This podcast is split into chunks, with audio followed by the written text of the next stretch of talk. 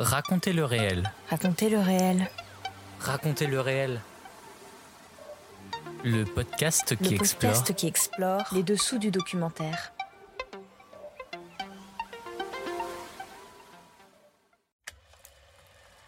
Hors série, le FIPADOC continue.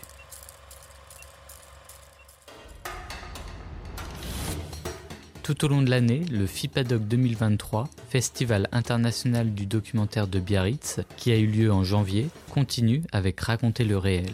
Nous sommes allés à la rencontre de 18 réalisateurs et réalisatrices qui ont été sélectionnés. Aujourd'hui, je reçois le réalisateur François Royer qui vient nous présenter son documentaire Par-delà les silences.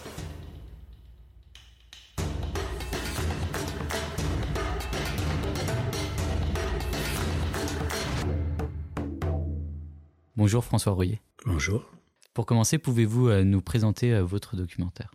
C'est un film qui, dans, la production euh, actuelle, par exemple, qui, est absolument qui est impossible à faire, en fait, parce que j'ai tourné sur, sur une période de 16 années.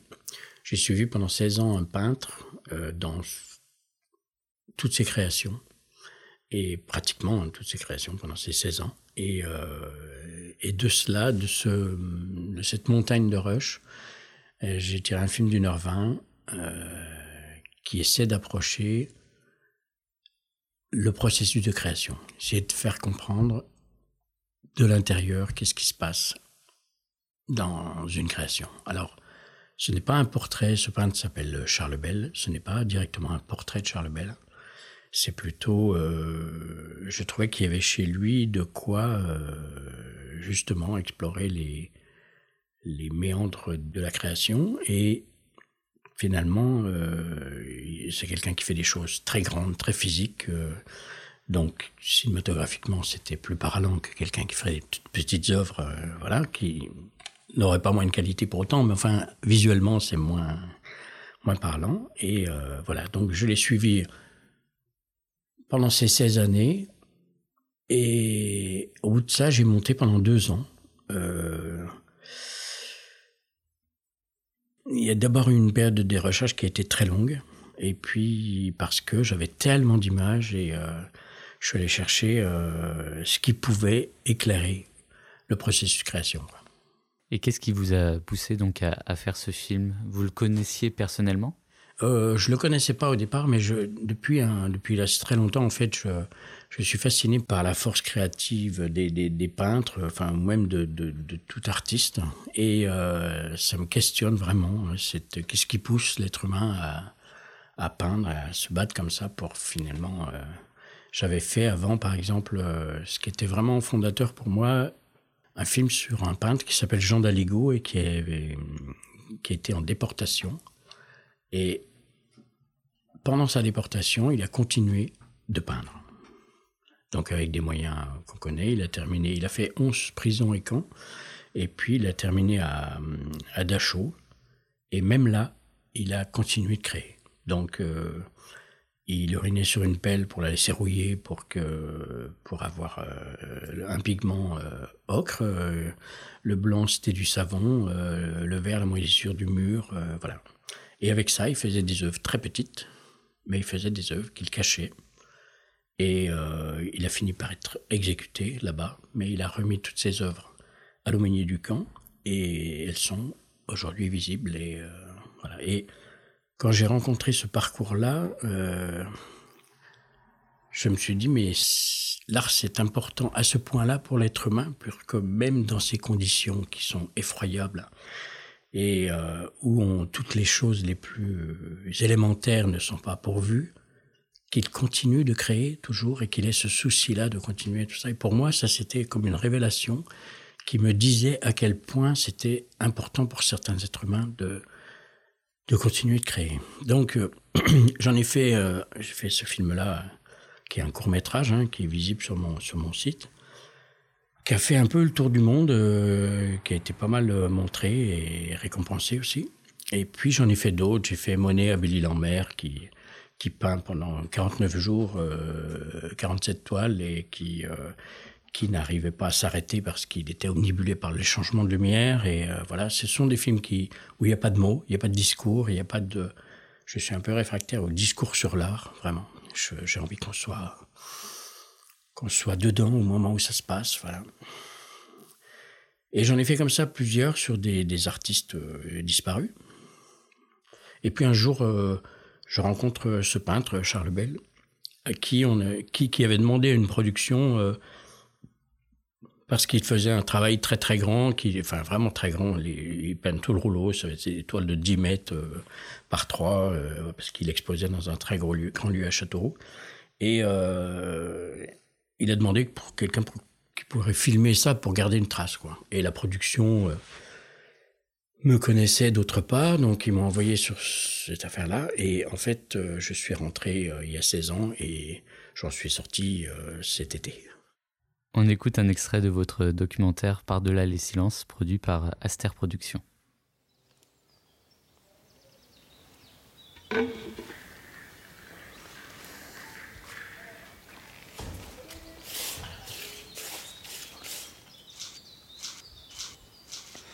Bon. De toute c'est sans fin, hein, ce truc-là.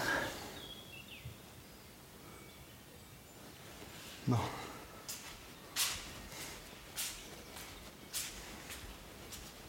Moi, je dis que j'arrête. Hein. Je peux pas m'arrêter.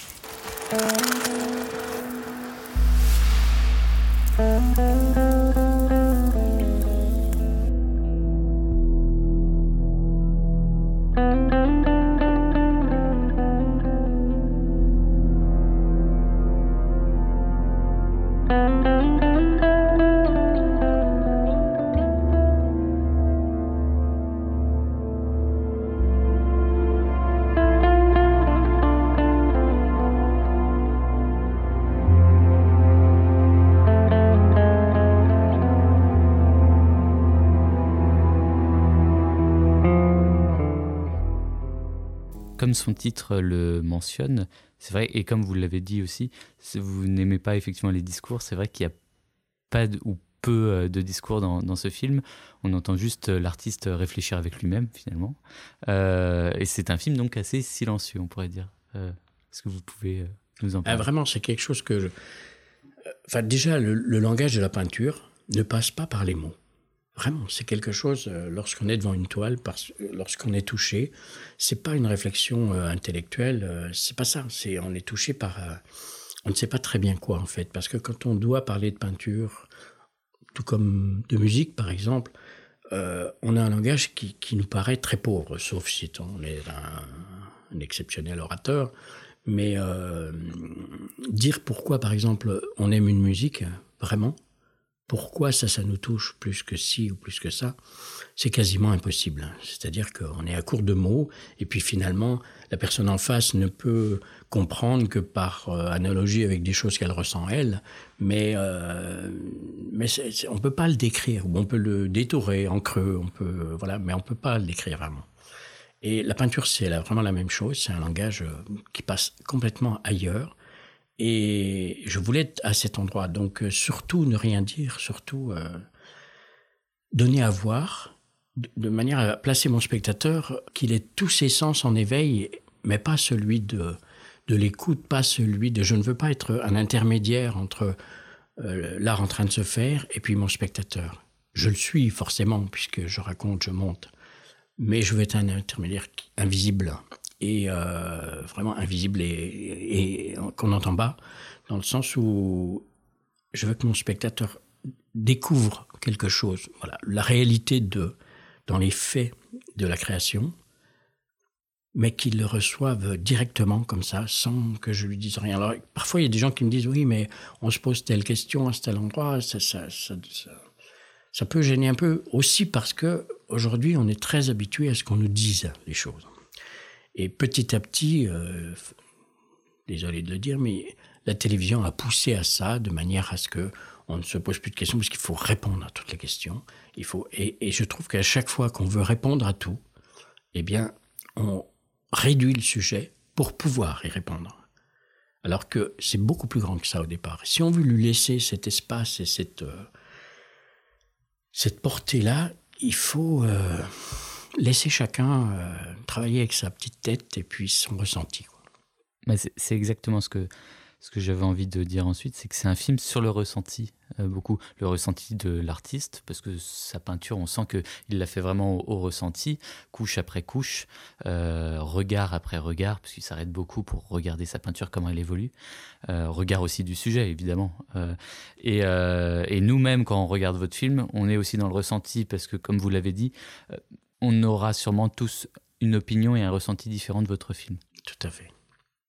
Et c'est bien comme ça. C'est voilà. C'est et il y a même des gens qui qui l'ont vu trois fois qui m'ont dit jamais vu le même film. Voilà. Donc c'est parfait. Et je que c'est vraiment une recherche ce film-là. C'est euh, j'étais sûr de rien jusqu'à la fin. Et là, je commence à avoir quelques retours et ça me rassure beaucoup. Et ça, c'était très important. J'avais besoin là de retours parce que comme c'est un film où, je cherche moi à, approcher la création. Euh, de manière la plus ouverte possible. C'est fragile, c'est difficile, c'est euh, voilà, je peux pas m'appuyer sur des choses. Euh, ça c'est dit, euh, maintenant on passe à autre chose. Je peux pas, je suis jamais là. Donc donc j'avance en espérant que mon spectateur sera attentif à ça, en espérant que voilà, j'essaie de le mettre dans les conditions où il va pouvoir voir ça, ressentir ça, remarquer ce petit détail. voilà. Donc aussi, le silence vient aussi de là. C'est-à-dire que pour pouvoir être à cet endroit, il ne faut pas aller le, distraire ailleurs. Non, non, il faut qu'il soit juste. On a perdu presque cette habitude d'observer les choses, mais dans la vie, on fait ça tous les jours. Quoi, hein. Où qu'on soit, euh, on appréhende une situation, juste on va remarquer tellement de choses, nos yeux remarquent tellement de choses dans une pièce, dans un. Voilà.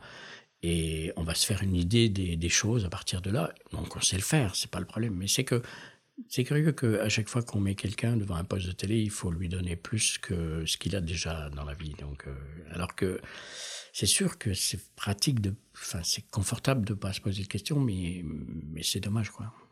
Parlons un, petit peu aussi de, de l'artiste. Il est très lié à la nature, et votre film d'ailleurs se passe, en tout cas par moments, dans un, grand, espace, euh, dans des montagnes. Et, euh, et, tous ces sujets sont liés à la nature. Donc il commence avec une feuille de chou, puis un taureau, puis des arbres. Euh, Est-ce que vous pouvez nous, parler un peu donc de, sa peinture? Charles Bell peint, du végétal depuis, toujours. Et il a eu une période où il faisait des fleurs, beaucoup. Ça a l'air toujours idiot quand on dit qu'un peintre peint des fleurs.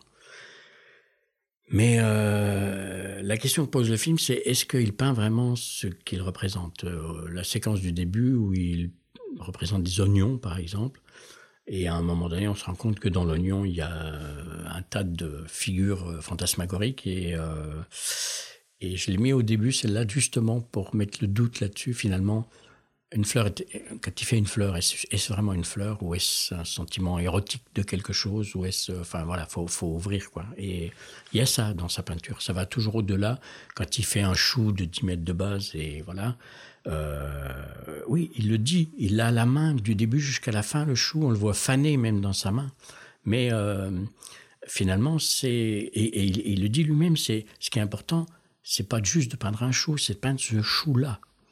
Donc euh, voilà, mais mais c'est pas un rapport de réalisme qui voudrait qu'il soit pareil, non, c'est qu'il veut qu'il dégage la même chose, voilà. Et voilà, et au final, quand on voit le, résultat final, bah, c'est toujours, oui, c'est la feuille de chou, on la voit, c'est le chou qui est là. Mais c'est bien au-delà du chou, justement. Donc, euh, c'est ça qui est, qui est étonnant. Et par exemple, ça, c'était un, un, des éléments qui, qui m'a fait comprendre à un moment donné, parce que je, tout le long, je cherchais, je dis, mais comment je fais ressortir ce qu'est l'art au milieu de tout ça? C'est puisque alors le chou, j'ai filmé, c'est la première chose que j'ai fait pour lui. Et euh, j'ai filmé pendant. Euh, ça, la peinture a duré cinq jours. J'ai filmé pendant cinq jours tous les gestes. J'ai absolument tout filmé. Et puis, quand je suis rentré chez moi, je regarde un petit coup mirage pour euh, vérifier qu'il n'y a pas de problème pour le lendemain. Et le dernier jour, je regarde et, je vois pour la première fois, puisque j'avais mis une caméra au plafond et on voyait toute la, toute la toile dans, depuis cet angle-là. Et je, vois la toile complète. Et là, je me dis, oh, mais il a pas ça quand? C'est-à-dire, j'avais le sentiment qu'il avait fait cette toile dans mon dos. Alors que j'ai filmé tous les gestes.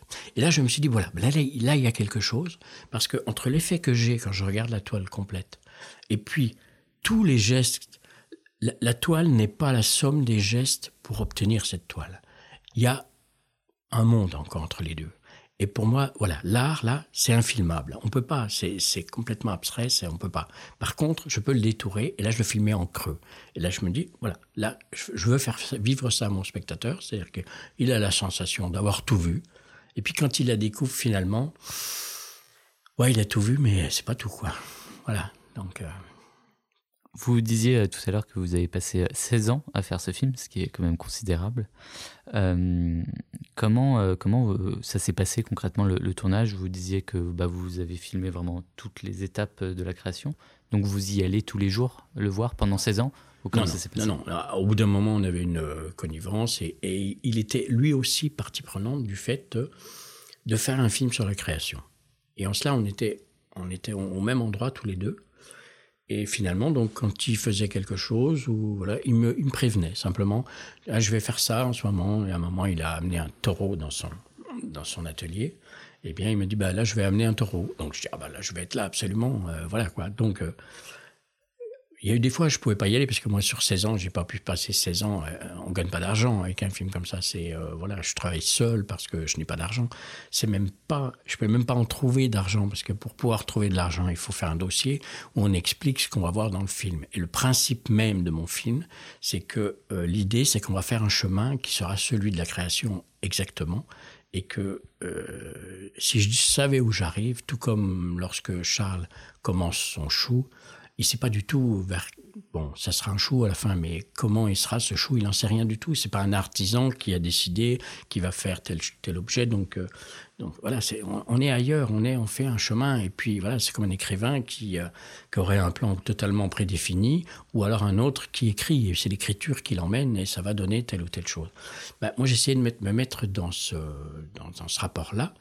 Et euh, voilà. Et donc, j'ai jamais trouvé d'argent parce qu'à chaque fois qu'on dit à un financeur, euh, voilà, mais le principe justement, c'est qu'on ne sait pas où on va et que voilà, bah évidemment, bah oui, mais c'est pas très vendeur et puis c'est très risqué quoi. Finalement, on se dit ouais, mais ça se trouve au bout, ça va être un truc, euh, voilà. Donc, il faut arriver au bout. Et moi-même, j'étais pas sûr de la finalité de tout ça. C'est-à-dire que même chaque jour, je me mettais dans une situation de tournage au tout début, je me disais, euh, je faisais un peu le réalisateur en disant oui, je vais filmer ça comme ci, ça comme ça, euh, voilà. Et puis, en général, quand, dans les faits, Charles, je peux pas, je lui demande pas de refaire, euh, voilà. Donc, il, est dans sa, dans sa, réalité à lui.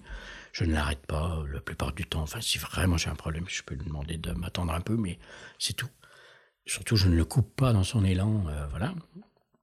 Je parle pas beaucoup quand il travaille. voilà, il fait ses choses, moi je fais les miennes.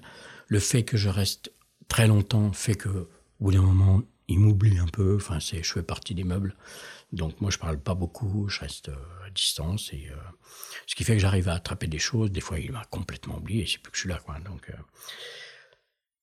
voilà. Donc, comme ça, petit à petit, bien, j'ai, pu accumuler, amasser des choses que je ne sais même pas. À ce moment-là, je ne sais même pas à la fin de chaque journée, je suis extrêmement frustré et déçu, en fait, toujours. Parce que je ne me souviens que de ce que j'ai raté. Parce qu'évidemment, le réel, il va très vite. Et euh, des fois, il a eu un regard, il a eu. Euh, euh, il a fait un petit test de couleur quelque part. Ça, passe en une fraction de seconde. Si moi, j'étais pas au bon endroit, tant que je règle ma caméra, déjà, c'est passé. Et j'ai la sensation de, de rater, quoi.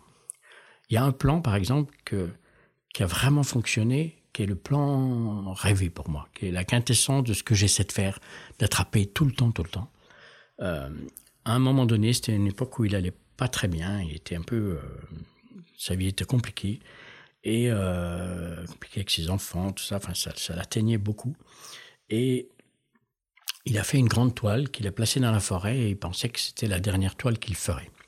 Il a voulu se confronter à la forêt, donc là on est en pleine forêt, et euh, il a laissé cette toile plusieurs années aux intempéries, euh, voilà, et, elle évolue comme ça avec euh, avec les saisons, avec lui qui revient faire une chose ou une autre, qui retouche. Donc c'est un travail entre lui et la nature tout le temps.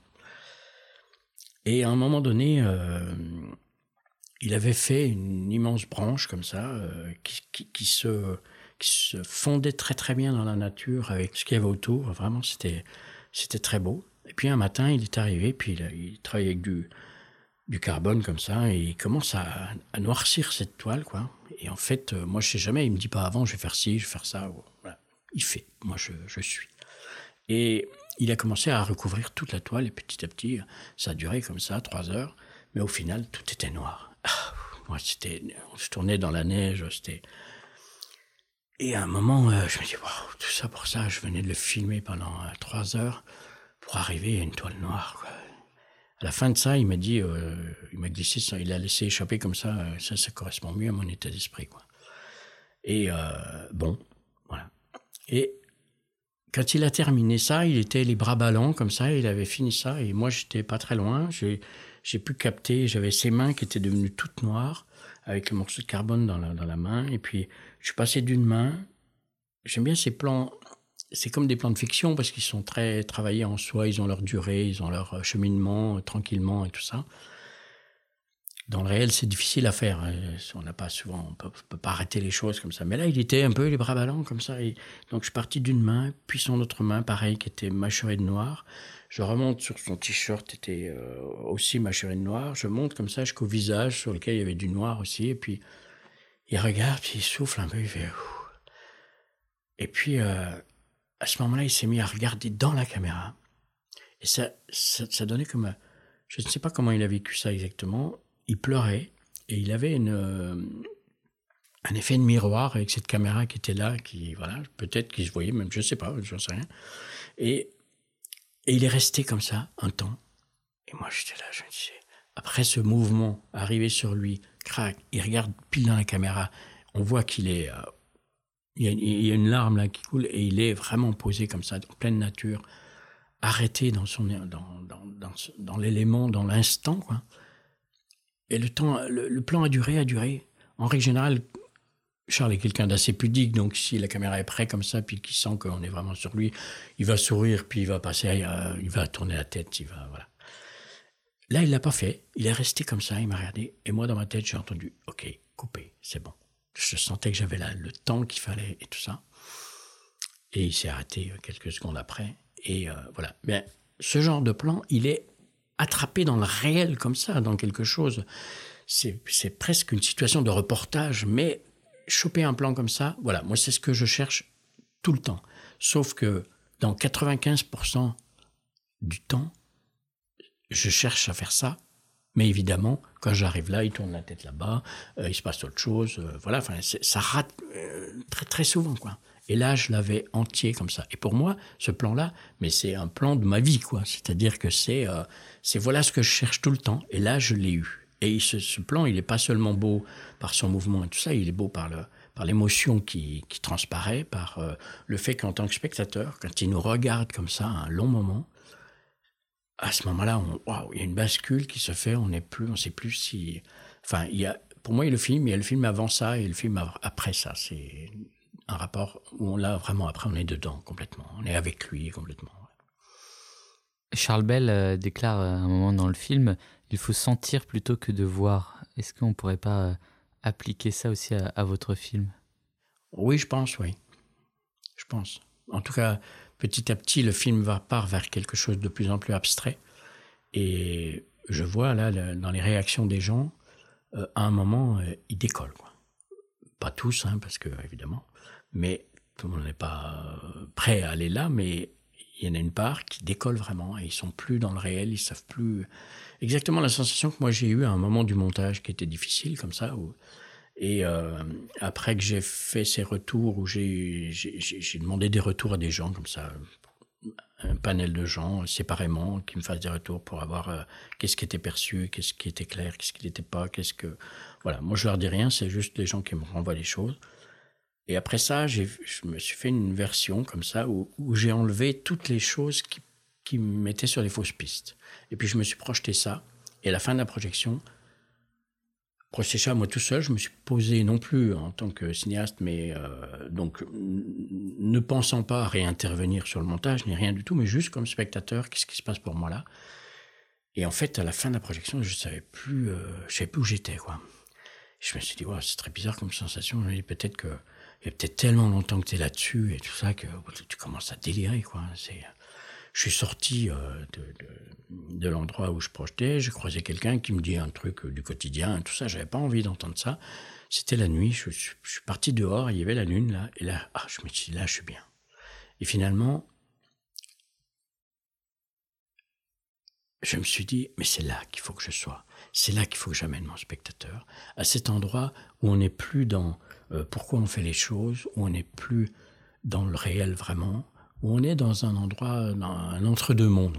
Et les gens disent, euh, m'ont fait ces retours-là en disant, il y a quelque chose de cosmique à la fin. Mais euh, il y a ça aussi dans l'art, c'est-à-dire qu'il faut accepter d'être un peu ailleurs, un peu prendre un peu de recul par rapport au trivial. Donc voilà, cet endroit-là, moi je l'ai vécu et après je n'ai travaillé le dernier mois de montage, je n'ai travaillé que dans ce sens-là, quoi, en me disant voilà, il faut que je tienne ça pour que pour qu'on arrive là, quoi. Là où je suis euh, heureux là, c'est que là les deux projections que j'ai fait, j'ai eu des retours vraiment comme ça. Il y a quelqu'un qui m'a dit je suis allé dans, dans des endroits de mon cerveau où je n'étais jamais allé. C'est un beau retour. Hein.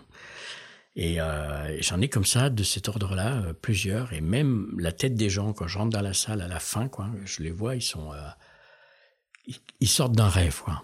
Et ça, c'est un bonheur, quoi, vraiment. Pour conclure, s'il fallait mettre en avant un élément de votre film, ou une citation, un passage, pour donner envie aux auditeurs de, de le voir, votre film, quel serait-il? Je dirais que c'est que c'est une expérience, en fait et que être spectateur de ce film-là, c'est participer à une expérience sensorielle, visuelle. On va pas en ressortir euh, en se disant que on a appris des choses ou voilà, c'est pas de cet ordre-là. Je propose de faire un voyage. C'est surtout ça, un voyage, un beau voyage. Merci François Royer.